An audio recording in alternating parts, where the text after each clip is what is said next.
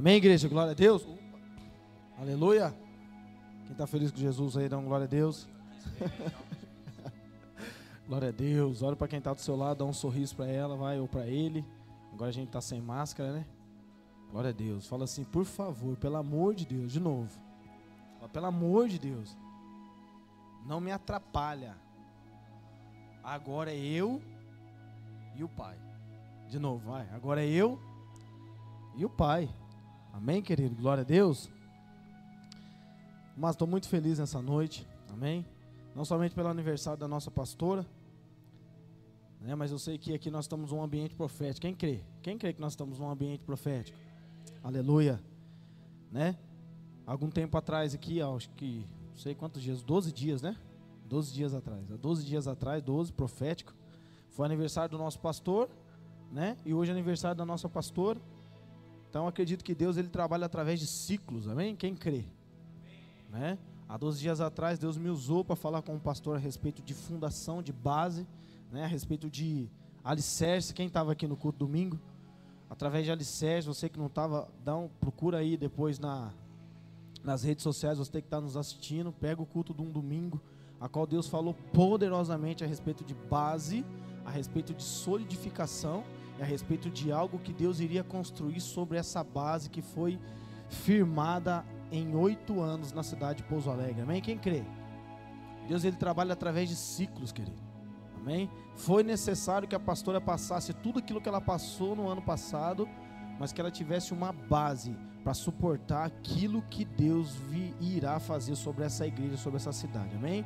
Posso ouvir um glória a Deus? Mais forte. Posso ouvir um glória a Deus? Amém, querido? Aleluia. Deus tem algo novo para derramar sobre as nossas vidas. Deus tem algo novo para derramar sobre as nossas famílias. E Deus tem algo novo para derramar sobre a nossa cidade. Amém? E Deus conta comigo e conta contigo. Amém? Deus conta conosco, cara. A palavra do Senhor diz que os anjos queriam estar no nosso lugar. Mas Deus concedeu isso a mim e a você. De ministrar, de pregar, de falar do amor dele a todas as pessoas. Amém, querido? Glória a Deus. Amado, deixa eu dizer algo para você. No tempo a qual nós estamos vivendo, ou até mesmo, né, tempo a qual nós vemos é, ao decorrer da nossa vida, nós passamos por vários processos em nossas vidas. E esses processos, eles fazem com que o quê? Eles fazem com que nós compramos, vendemos e trocamos. Não é verdade? Então, pelo amor de Deus, irmão, Tô falando simplesmente, não vai trocar tua mulher, teu marido, vender, pelo amor de Jesus Cristo. Também casou, descasca o abacaxi. Olha pra quem tá do celular e fala assim: casou? Não quis casar? De novo, casou? Agora descasca o abacaxi, mano. Amém? Glória a Deus. Mas por que, que eu tô falando isso? Porque ao decorrer da nossa vida, nós sempre trocamos de carro, de casa. É, nós nunca estamos satisfeitos com aquilo que Deus nos deu. Jeff, mas pô, eu tenho um Fusca 86, eu tenho que trocar mesmo. Amém. Glória a Deus por isso, tem que trocar mesmo, querido. Deus tem algo bom maravilhoso sobre as nossas vidas. Amém? Quem está entendendo o que eu estou falando? Eu ia contar uma história aqui, mas eu não vou contar porque o tempo nosso está um pouco curto aqui, tá? Senão você vai sair daqui 10 horas da noite, porque eu gosto de contar história, principalmente de estiva, que eu sou de lá. Conheço uns carros bons lá, rapaz. Eu vou contar. Não, não vou contar, não. Ó, não, não vou contar, não. Amém? Então, amados, nós, desde criança, nós trocamos coisas. Nós temos, né? Quem aqui é da época, aquela época de, de figurinha, daquela, da, da, época do álbum de Copa do Mundo, que aí você tinha um, um menininho aí, um homem que estava jogando futebol na época lá, repetido, você ia lá e trocava com alguém. Quem, quem, quem é dessa época aí? Acho que agora o pessoal tá mais no outra, no outra, outra época, né? Desce lá, Luiz, pelo amor de Deus.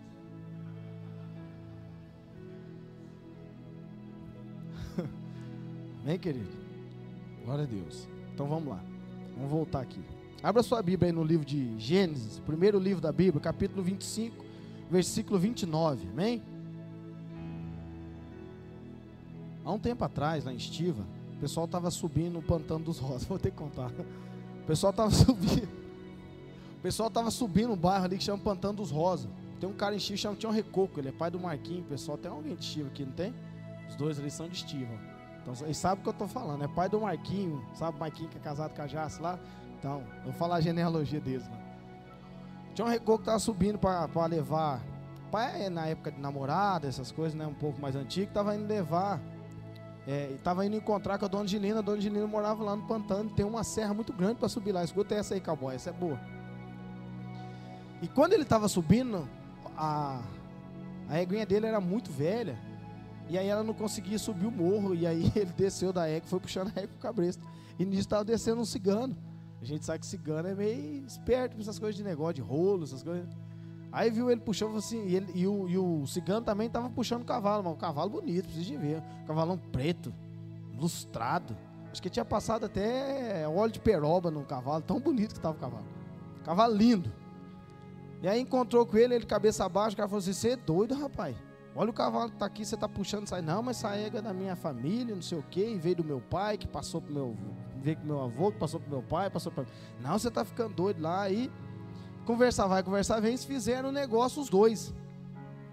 Aí acabou que o, o cigano vem, trocou o cavalo, troco da égua, desceu na eguinha, o morro, e o Tchau Recoco falou: ah, eu não vou montar nesse cavalo, né? Porque não sei também, né? Se o cavalo é brabo, se não é.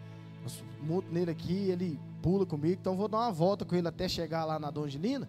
E aí chegando lá eu monto no cavalo, fico bonitão, tal. O cavalo chega arrasando, é. Irmãos, há um tempo atrás o cavalo era igual moto, era igual carro. Né? Você tinha que ter bala na agulha pra você comprar um cavalo. Hoje. Hoje. Hoje nós temos uns pangaré aí que os caras estão dando até de graça, mas antigamente era caro, hoje também é, né? Pegar um cavalo de macho, o cowboy tá aí, os meninos tá aí, é caro. E aí ele fez o um negócio lá e voltou o dinheiro, né? mas quando ele estava fazendo o negócio, ele queria deixar o cavalo mais barato, entendeu, cowboy? Queria baratear o cavalo. Aí ele falou pro cigano assim: não, mas dá um repasse no cavalo. Não, esse cavalo não vale a volta que você está pedindo, não, é muito caro.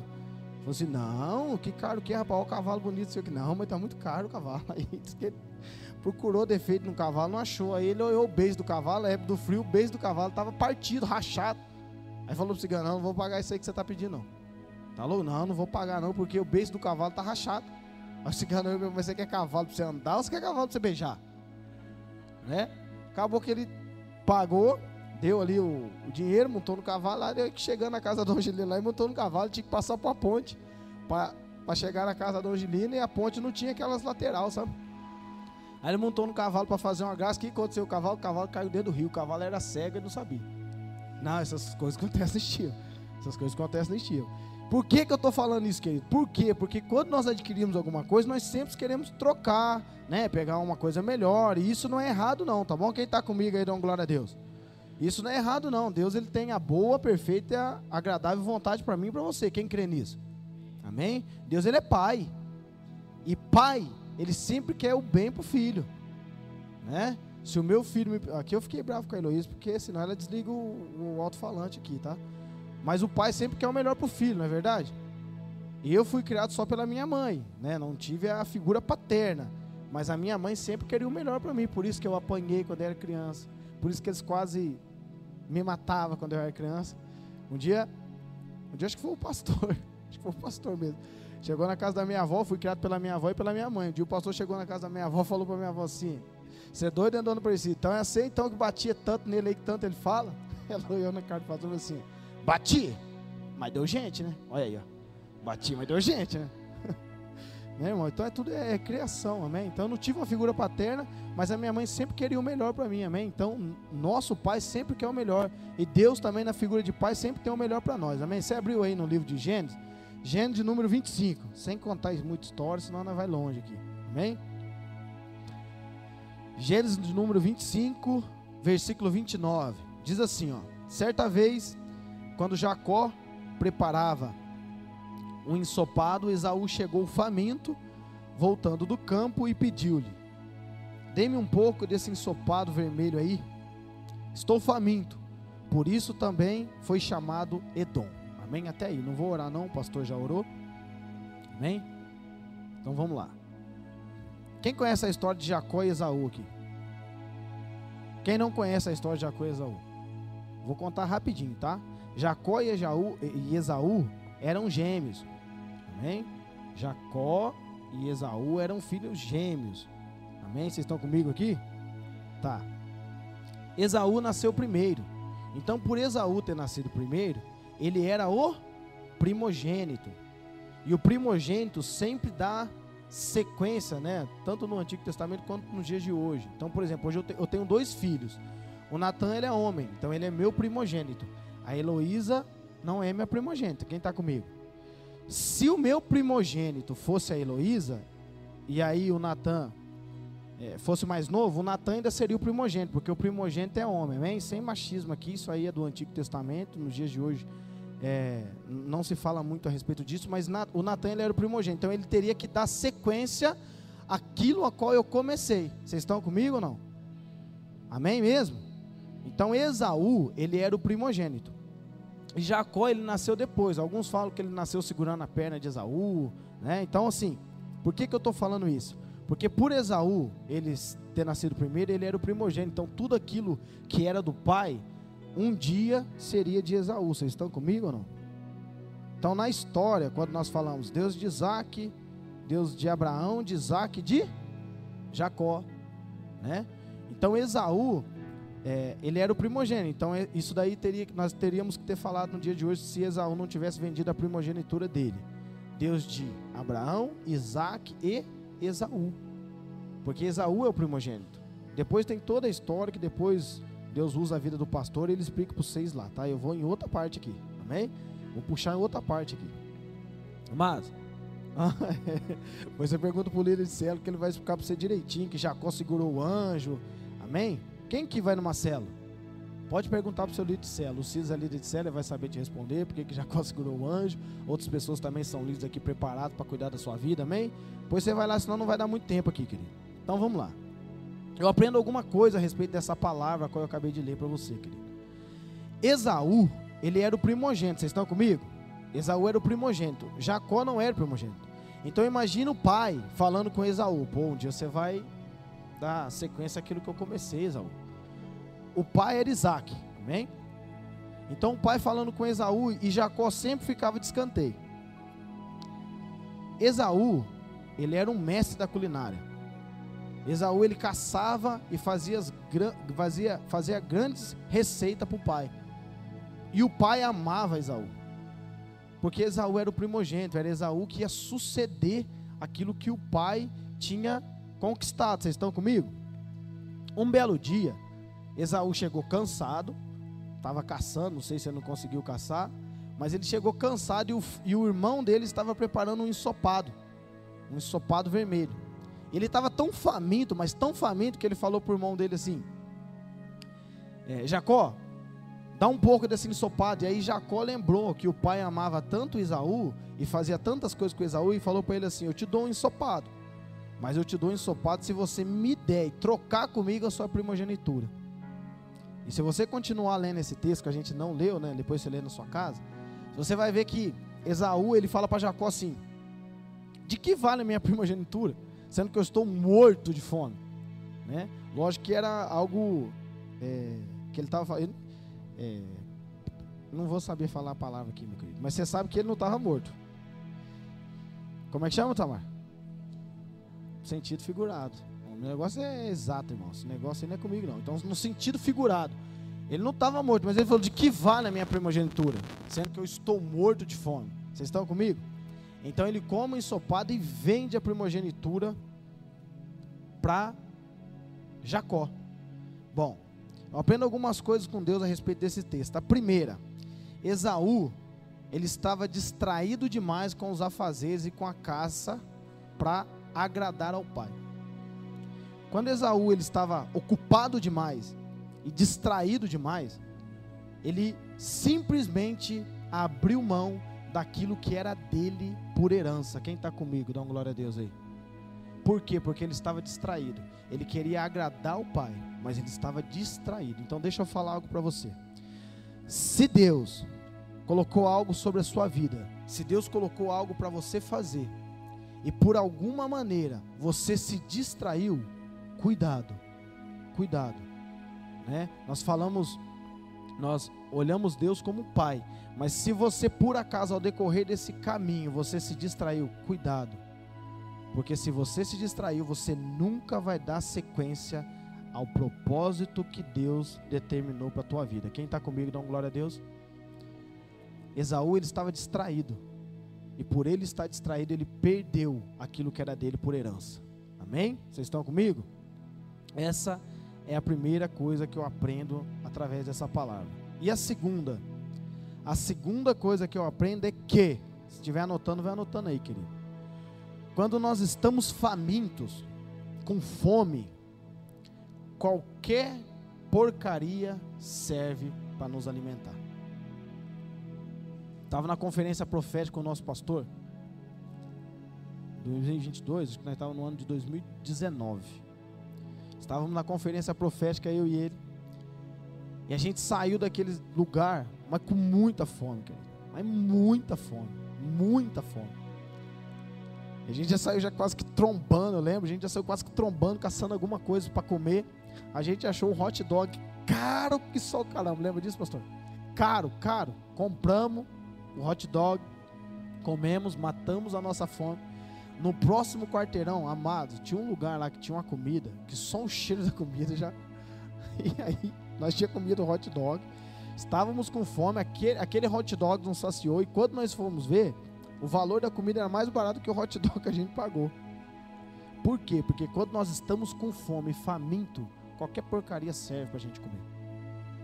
Se você está desesperado, se você quer um, uma resposta de Deus para tua vida, qualquer porcaria no YouTube vai te alimentar, né? Mas não uma palavra sólida, uma palavra viva, uma palavra que vai entrar dentro do seu coração. Vocês estão entendendo o que eu estou falando? Amados, deixa eu falar algo para você. Nós pedimos tanta coisa para Deus e Deus ele quer nos dar tanta coisa. Só que nós, como filho mimado, isso é a pura realidade, como filhos mimados, nós procuramos no YouTube, na internet, alguma pregação de alguém que vai falar conosco ainda colocamos Deus no meio. Deus, se for o Senhor, eu vou achar uma pregação e o Senhor vai falar comigo. Cara, não, não sou contra isso, não estou falando que Deus não está falando com você, querido. Mas, cara, deixa eu falar algo para você. Para você que está faminto, sedento, chorando, qualquer porcaria serve para você comer. Isso não vai fazer com que você tenha base para suportar aquilo que Deus vai derramar sobre a sua vida. Você tem um pai espiritual, você tem uma casa que te alimenta, você tem uma pastora que te direciona. Ninguém quer entrar dentro da tua privacidade, querido. Eles querem fazer com que você cresça, com que você cresça em estatura, em graça, em obediência para cumprir, para que Deus cumpra o propósito dele na sua vida. Vocês estão comigo? Amém? Então vamos lá. Essa é a segunda coisa que eu aprendo, amém? A terceira coisa para a gente já agilizar isso daqui é que o desespero faz com que nós nos precipitamos. O cara, Esaú, ele estava com tanta fome, tão desesperado, que fez com que ele se precipitasse a ponto de entregar a primogenitura, a ponto de entregar aquilo que ele tinha recebido por direito. Vocês estão entendendo o que eu estou falando? Então o desespero, ele faz com que nós, eu e você, sejamos impulsivo, né? Sejamos impulsivo, rápido. Não é, então tá bom, então me dá aí, pronto, acabou, tá aqui, rápido. E deixa eu falar algo para você, querido. É, receba isso dentro do teu coração. Aquilo que Deus preparou para você é algo grande, cara. É algo maravilhoso, é algo tremendo. Não faça com que o desespero desespero de querer esse algo te atrapalhe e te tire do alvo, te tire do foco. Quer ver um exemplo? A Juliana, ela começou a fazer faculdade há um tempo. E no meio do caminho, ela tinha feito dois anos de faculdade. No meio do caminho, ela tentou mudar o curso dela para um tecnólogo. Por quê? Porque o curso dela era quatro anos e o tecnólogo é dois. Quem está comigo? é mais rápido. Você, então, o desespero faz com que você encurta o processo de Deus na sua vida. Você está comigo? Correu atrás, tentou mudar, não conseguiu, não sabia o porquê que fazia faculdade de, de, de contabilidade. Hoje nós temos visto por que, que ela precisou passar por esse processo. Porque para tudo Deus tem um propósito, amém? Quem está comigo, dá uma glória a Deus. Cumpra os princípios de Deus e Deus cumpre o propósito na sua vida. Eu não sei qual é o propósito de Deus para você, mas eu sei que você foi criado por um propósito. Porque senão você não estava aqui hoje numa quinta-feira vendo o Jefinho falar isso para você, né? Sendo usado por Deus para falar isso para você. Você tem um propósito de Deus. Esaú, o propósito dele era dar sequência na linhagem do pai. Mas por extremo desespero, Ele perdeu a primogenitura dele. Ele perdeu aquilo que era dele por direito. Vocês estão comigo, amados? Então o desespero, a pressa, faz com que você não receba aquilo que Deus determinou. Eu também pensei em parar meu curso eu, quando eu comecei.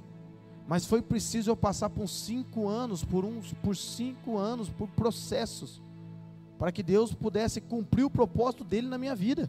Vocês estão comigo? Amém? Então, a nossa vida, ela gira através de processos, cara. Deus ele trabalha através de processos, Deus ele trabalha através de ciclo. Tá doendo? Sim, tá doendo. Jefinho, mas você não está comigo. Cara, deixa eu falar algo para você. Nós estamos dentro de um ambiente profético. Amém? Se você entrou por essa porta pedindo uma cura, talvez uma cura interior ou uma cura física, cara. Deixa eu falar algo para você. Amado, deixa eu falar algo para você. Se você entrou por essa porta querendo receber algo de Deus, isso já é seu.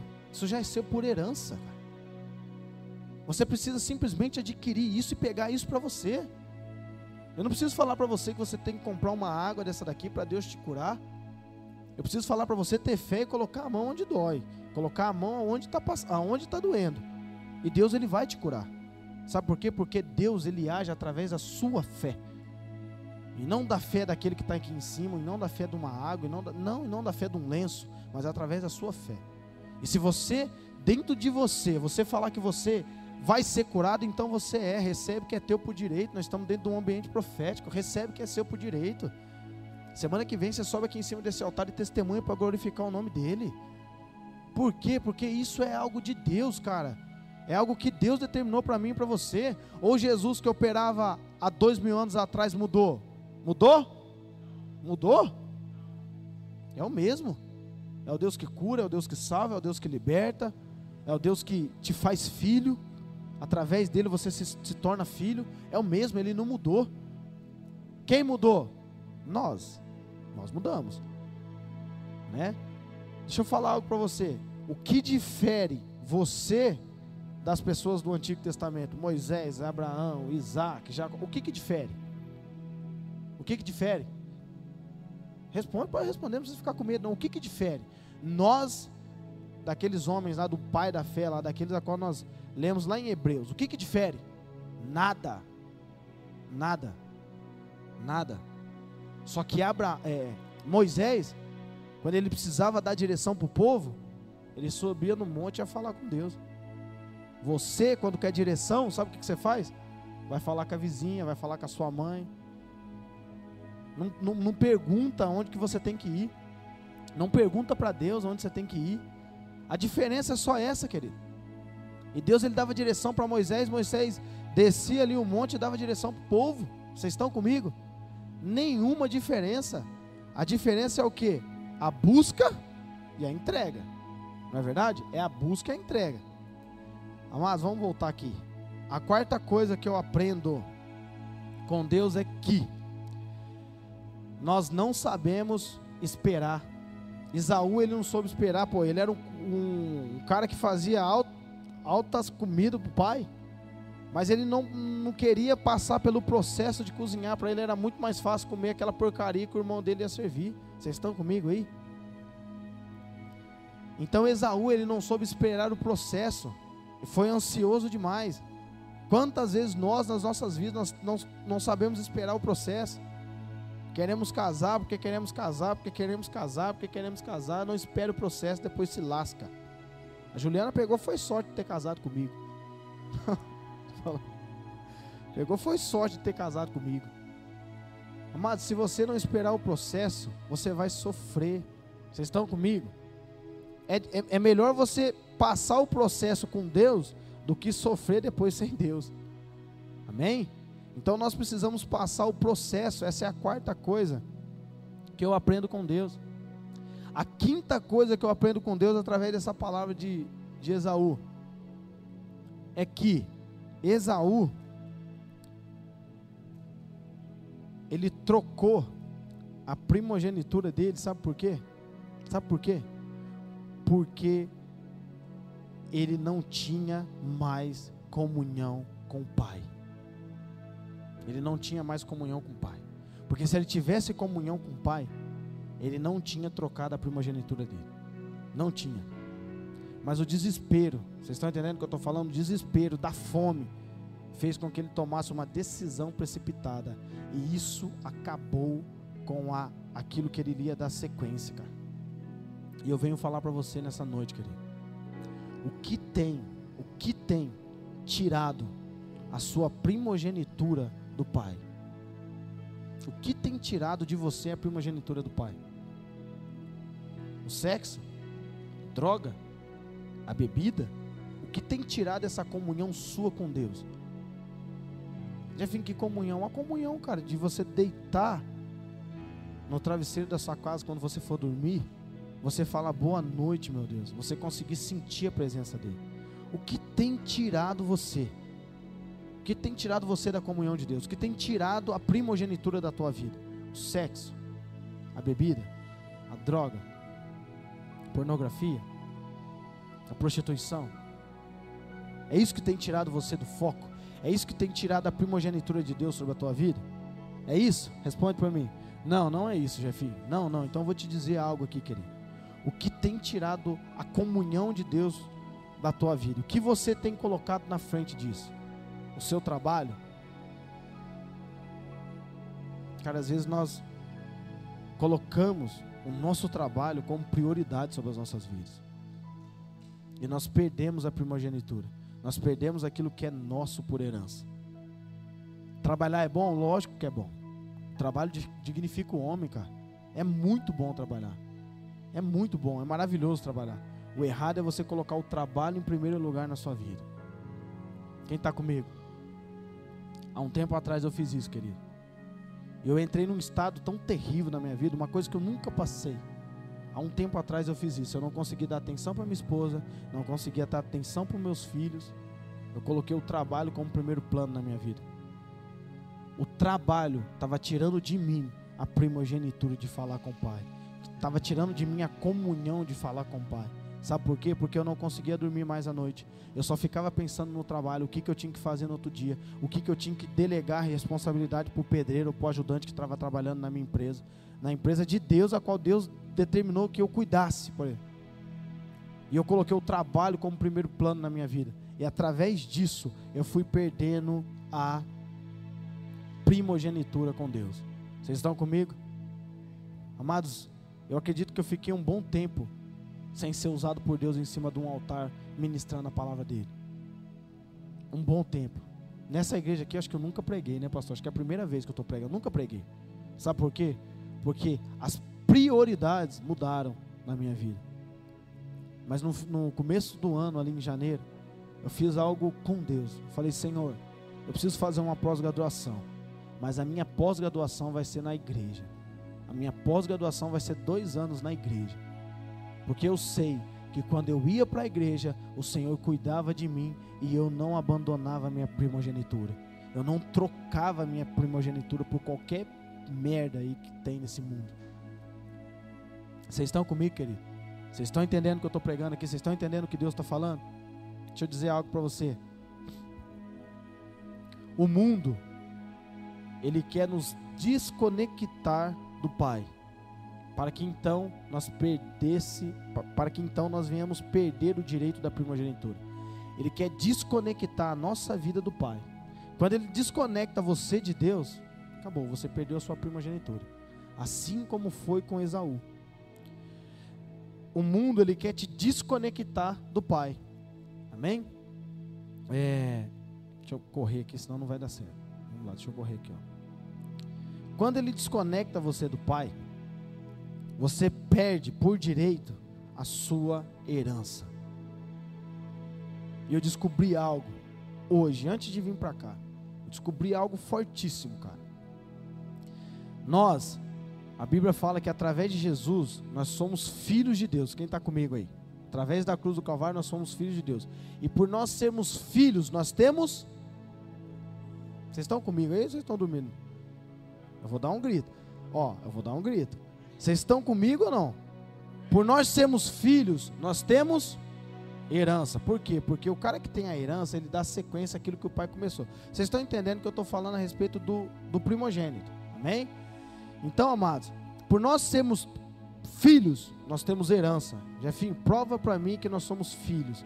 Lá em João, depois você lê na sua casa, João 1, 2 diz assim: Mas a todos os que receberam, deu-lhes o direito de se tornarem filhos de Deus. Aqueles que recebeu quem? Jesus. Então, se nós recebemos Jesus, Deus ele deu o direito de nós sermos chamados filhos de Deus. Amém? Então nós temos herança. Deus ele tem uma herança para mim e para você, como pai, né? Então nós temos herança. Então eu pergunto para você agora, pode responder. Por que então que se nós temos herança, nós não recebemos essa herança? Por quê? Responde, pode responder, não precisa ficar com medo não. Por quê? Vou perguntar para você, deixa eu ver. Por quê?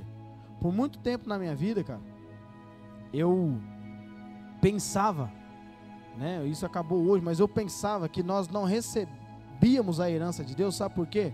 Porque nós somos imaturos, não é verdade? Nós somos imaturos, nós somos filhos imaturos. Então, como que a gente vai receber a herança?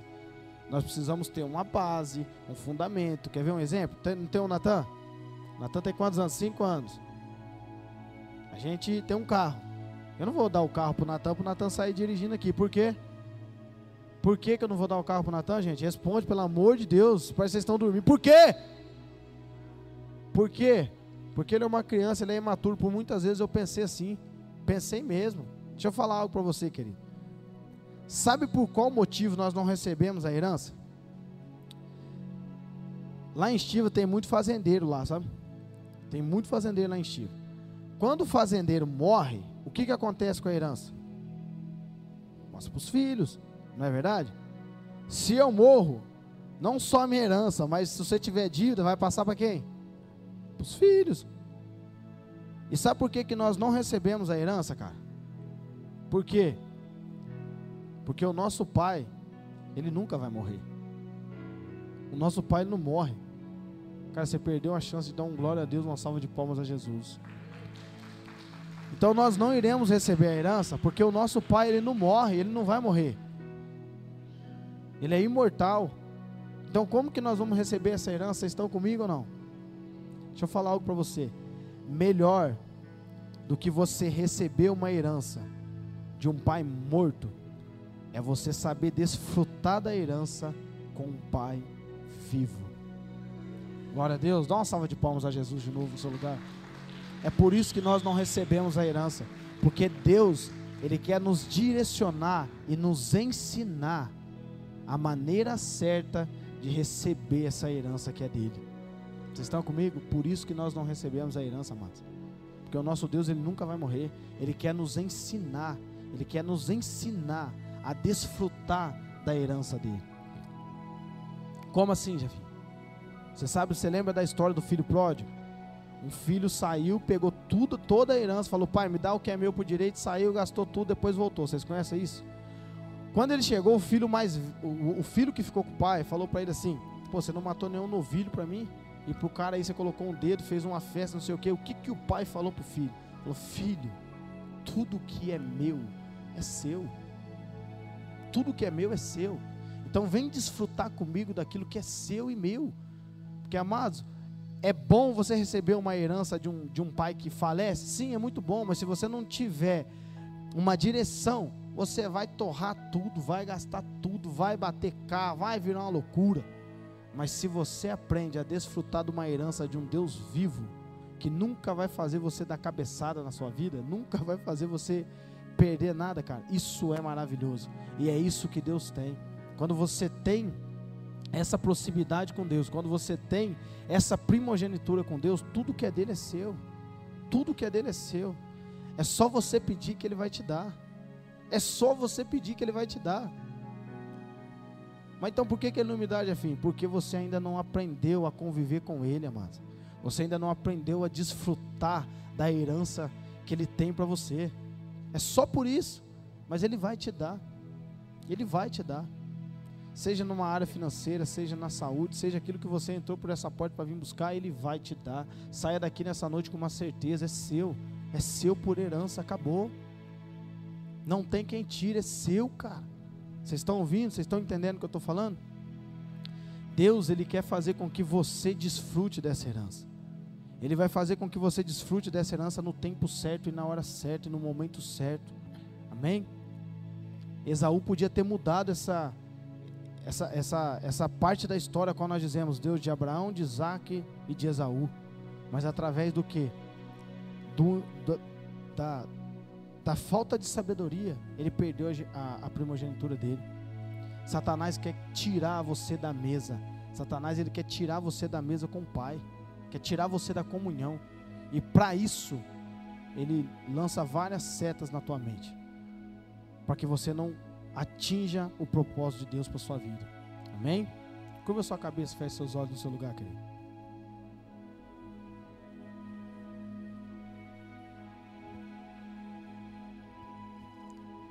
Feche seus olhos no seu lugar. Nós estamos num ambiente profético aqui nessa noite.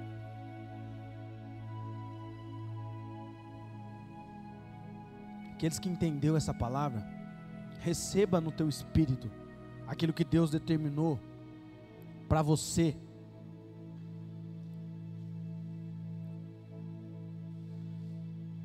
Você que entrou por essa porta pedindo para Deus uma resposta, receba essa resposta de Deus no teu espírito, cara. Nós estamos num ambiente profético aqui. Você que entrou por essa porta precisando de um milagre numa área financeira, querido, receba a bênção de Deus sobre a sua vida. Você que entrou por essa porta precisando de um milagre na sua saúde, coloca a mão onde dói, coloca a mão onde você quer que Deus te cure e receba a cura de Deus sobre a sua vida. Cara, talvez você que entrou por essa porta pela primeira vez não entendeu muita coisa do que eu falei aqui a respeito de Jacó e de Esaú, a respeito da primogenitura a respeito daquilo que é seu por herança, é seu por direito. Se você entende que Jesus Cristo ele morreu numa cruz do Calvário através de Jesus, você pode se considerar filho de Deus. Você que entrou por essa porta pela primeira vez, eu queria que você repetisse uma oração comigo nessa noite queria que você falasse assim: Jesus. Jesus. Mais forte, Jesus. Jesus. Eu sei que eu tenho uma herança. Eu sei que eu tenho uma herança. Eu sei que eu tenho uma herança. Eu sei que eu tenho uma herança. Não me deixe de fora. Não me deixe de fora da sua mesa. Da sua mesa. Me traz de volta. Me traz de volta a comunhão, a comunhão, a essência, a essência. Do teu verdadeiro amor, do teu verdadeiro amor. Por algum tempo, por algum tempo, eu andei distante de ti. Eu andei distante de ti. Mas hoje, mas hoje, eu quero, eu quero estar estar do seu lado, do seu lado, sentindo, sentindo o Senhor, o Senhor sobre a minha vida, sobre a minha vida. Escreve o meu nome, escreve meu nome no teu livro, no teu livro em nome de Jesus. Em nome de Jesus. Coloque de pé no seu lugar, querido. Coloque de pé no seu lugar. Você que fez essa oração, amados, pela primeira vez, não vá embora sem deixar o seu nome ali com o pessoal do Boas-Vindas ali atrás. Por quê, Jefinho? Porque Deus ele quer cuidar de você. Deus ele quer cuidar de você, cara. Paz. Deus ele tem ministrado fortemente ao meu coração, querido, a respeito de um novo tempo. Você quer ver o tempo a qual Deus mais fala comigo, amados? É numa cela, quando eu preparo a palavra de uma cela a respeito do culto de domingo. Deus ele fala comigo poderosamente, cara. E na célula, no ambiente familiar, é onde Deus me toma, é onde Deus. Cara, Deus fala fortemente comigo numa célula. Às vezes eu ministrando para as pessoas ali na cela junto comigo, num lugar de comunhão, meu olho ele enche de água e eu e eu começo a chorar ali ministrando de tanto que Deus fala comigo. E Deus tem falado algo comigo durante esse tempo, cara. Deus tem falado algo comigo durante esse tempo que Cara, deixa eu, deixa eu dizer algo para você. Um dia Jesus ele andando Jesus andando ele estava indo ressuscitar uma menina que tinha 12 anos. 12 anos. Uma geração. Uma menina que tinha 12 anos. Ele estava indo ressuscitar uma menina que tinha 12 anos. E no meio do caminho, uma mulher vai e toca na veste de Jesus, na orla de Jesus. E a palavra do Senhor diz que através desse toque de Jesus saiu virtude. E a mulher ele foi, ela foi curada de um fluxo de sangue que ela vinha sofrendo há quanto tempo? Quanto tempo? 12 anos. Jesus ele estava indo curar, é, ressuscitar uma menina que tinha 12 anos. E no meio do caminho, uma outra mulher que havia so, que estava sofrendo com uma hemorragia há 12 anos tocou na orla do vestido de Jesus. Deixa eu dizer algo para você, amados. Para Deus levantar uma geração futura, Deus primeiro precisa curar uma geração que vem sofrendo há 12 anos. Por que, que eu estou falando isso, querido? Porque o Jefinho, o Jefferson, o Jefinho, aquele Jefinho, que tinha aquela chama, que tinha aquela presença, que tinha aquela vontade, que tinha aquela vontade de vir na igreja, que amava vir na igreja, ele precisa voltar. Ele precisa voltar à essência. Eu estou falando com você, querido, que vem sofrendo há um certo tempo.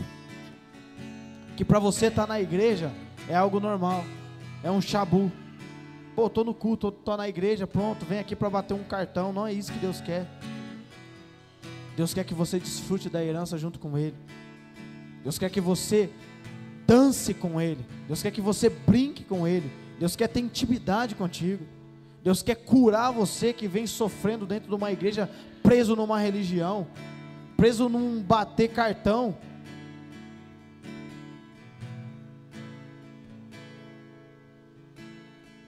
Tem um louvor que eu gosto muito, amados.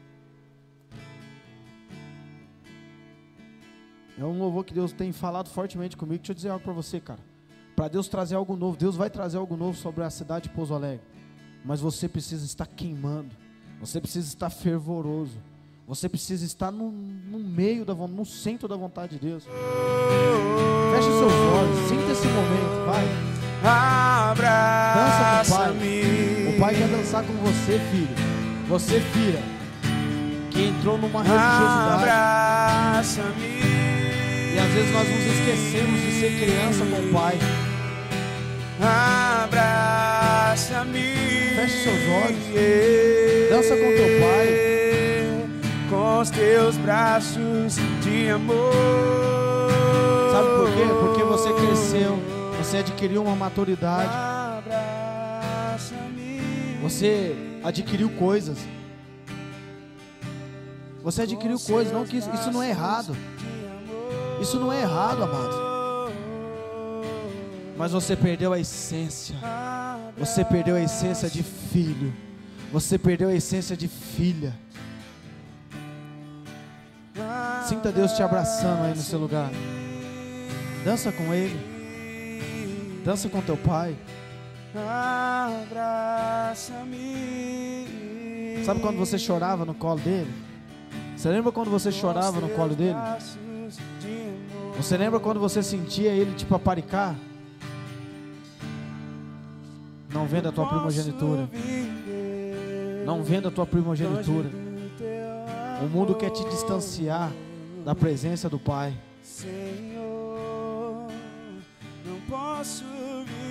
Abraça Ele, vai. Dança com Ele. Que bons tempos que nós tínhamos com Ele, hein?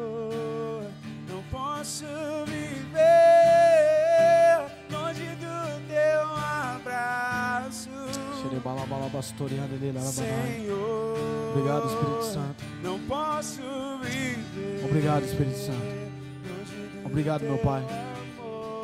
Obrigado porque o Senhor tem cuidado de nós, Deus. Então vem com algo novo sobre a vida dos seus filhos. Que os seus filhos venham se sentir amados. Que os seus filhos venham se sentir filhos. Não bastardos, mas filhos de um Deus, de um Deus altíssimo. Num Deus que vive. Num Deus que reina. Num Deus que é Pai. Num Deus que tem o melhor para os seus filhos. Nós queremos sentir a tua presença todos os dias, Deus. essa presença que nós estamos sentindo aqui nesse momento. Nós te amamos, nós glorificamos o teu nome, Pai. E nós fazemos isso com uma salva de palmas a ti, porque nós te amamos, nós glorificamos ao teu nome, Jesus. Aleluia. Porque se Deus é por nós, Deus é por nós, agindo Deus, agindo Deus, tudo posso tudo posso naquele que me fortalece. naquele que me fortalece. Oremos todos. Pai nosso que estás nos céus,